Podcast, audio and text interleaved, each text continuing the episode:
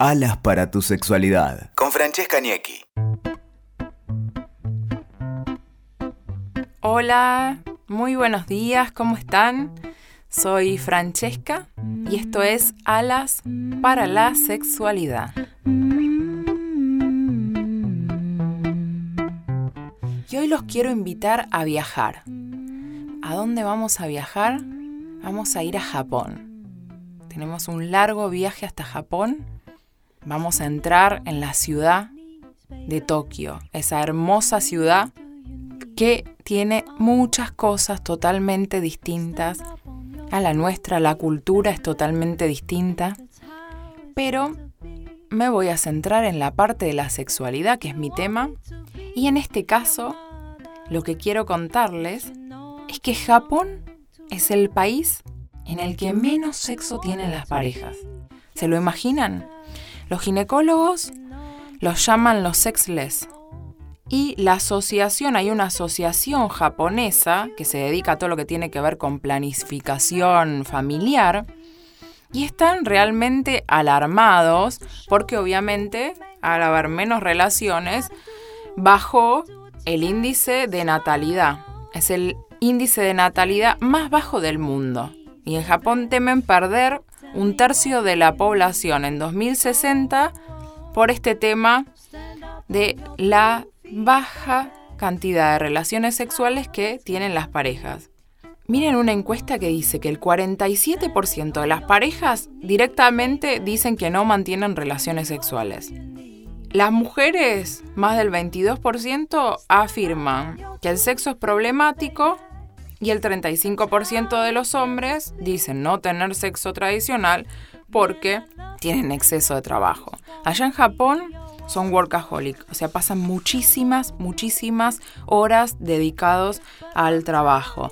Entonces los hombres dicen que las razones tienen que ver porque tienen estrés, porque están cansados en el trabajo y también, pero esto no es porque lo haya leído ni nada, sino por hablar directamente con, con japoneses, que te cuentan que muchas veces les es difícil, les es complejo satisfacer a las, a las mujeres, estar pensando en la satisfacción de la mujer les parece problemático, entonces deciden autosatisfacerse. Y las mujeres te dicen que generalmente los hombres no se preocupan por su placer, entonces a ellas les termina dando igual tener relaciones o no tener relaciones. Entonces, ¿qué pasa? Hasta acá tenemos lo que nosotros creemos que podría ser un problema. Entonces, es el país con menos cantidad de relaciones tradicionales, sexuales, pero es el país con mayor crecimiento de la industria del sexo. Porque obviamente no es que dejan de tener placer. Lo hacen de distintas formas, de otras formas que no son las que, las que estamos diciendo las tradicionales, ¿no? Tradicionales para nosotros. Entonces vamos a ir viendo qué encontramos. Empiecen a caminar por las callecitas de Tokio. ¿Qué encontramos? Sex shop que tienen siete pisos. Y ustedes dirán, ¿qué hay en los siete pisos de un sex shop? Y bueno, son siete pisos dedicados, tres pisos pura y exclusivamente a los hombres, donde no pueden entrar las mujeres, y los demás pisos, bueno, son unisex. Hay uno que es de mujeres, pero ahí sí pueden entrar los hombres. La realidad es que nosotras no podemos entrar a los últimos pisos que son para dedicados exclusivamente a los hombres porque según ellos, no podríamos espantar de las cosas que vemos ahí. La realidad es que no puedo hacer la prueba, la próxima me voy a disfrazar y me voy a meter en un sex shop en la parte de los hombres. Después, otra de las cosas que, que podemos encontrar son los sex shops dentro de los supermercados. Ustedes se meten en un supermercado en cualquier ciudad de Japón y pueden llegar a encontrar un espacio que se van a dar cuenta, porque la realidad es que no está muy tapado, ni mucho menos, dedicado a sex shop. O sea, así como van a la góndola y agarran alimentos y tienen del otro lado una góndola con unas cortinitas muy pequeñas y ahí encuentran toda la parte de sex shop. Después tenemos también lo que se llaman las famosas video box, que son unas cabinas de video donde los japoneses van, ven películas eróticas y se masturban. O sea, directamente tienen esos lugares específicos donde ellos piensan o sienten que tienen más intimidad ahí que estando en sus propias casas. Así que ahí están las videobox generalmente dentro de los sex shops. Después tenemos también la única boutique erótica para mujeres que pude conocerla, que es Love Peace Club, que es la única boutique para mujeres que realmente es súper interesante. Si tienen la posibilidad de viajar a Tokio, por favor no dejen de, de verla. Después otra de las cosas que podemos encontrar, que me llamó mucho la atención, es que la masturbación es algo cool. O sea, hay una marca que se llama Tenga de juguetes sexuales para hombres, que ahora empezó a hacer juguetes para mujeres, que también tuve la posibilidad de reunirme con los creadores allá en Japón, que te explican que ellos hacen desde remeras, tazas, prendedores y que los hombres andan por la calle, que eso lo he visto, con las remeras de esa marca, como si fuera que obviamente la marca dice masturbación, cool y demás.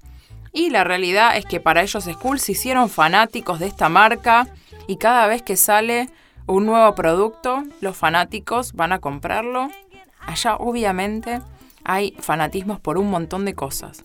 La verdad que es, es increíble y bueno, y una de las cosas es esta marca.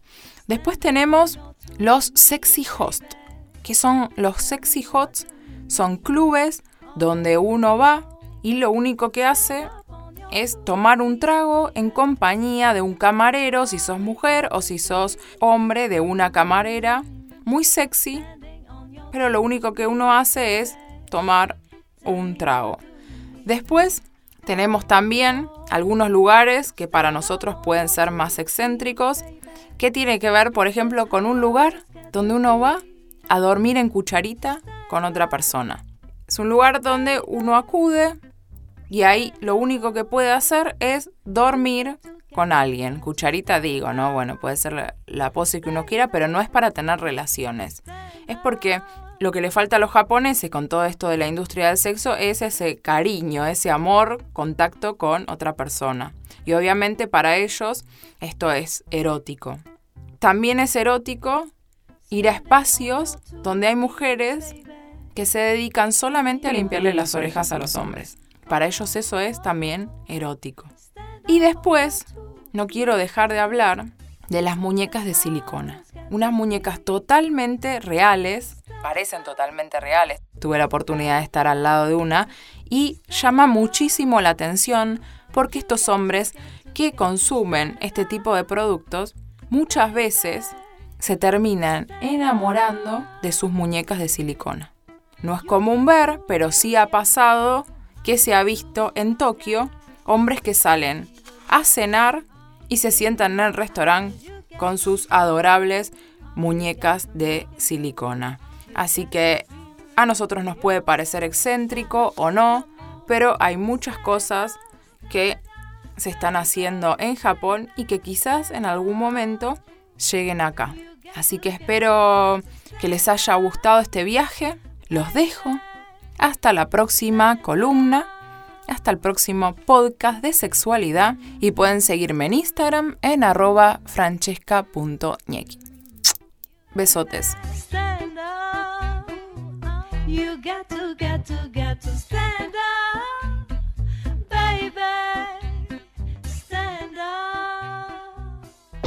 Escuchaste Alas para tu sexualidad con Francesca Niecki.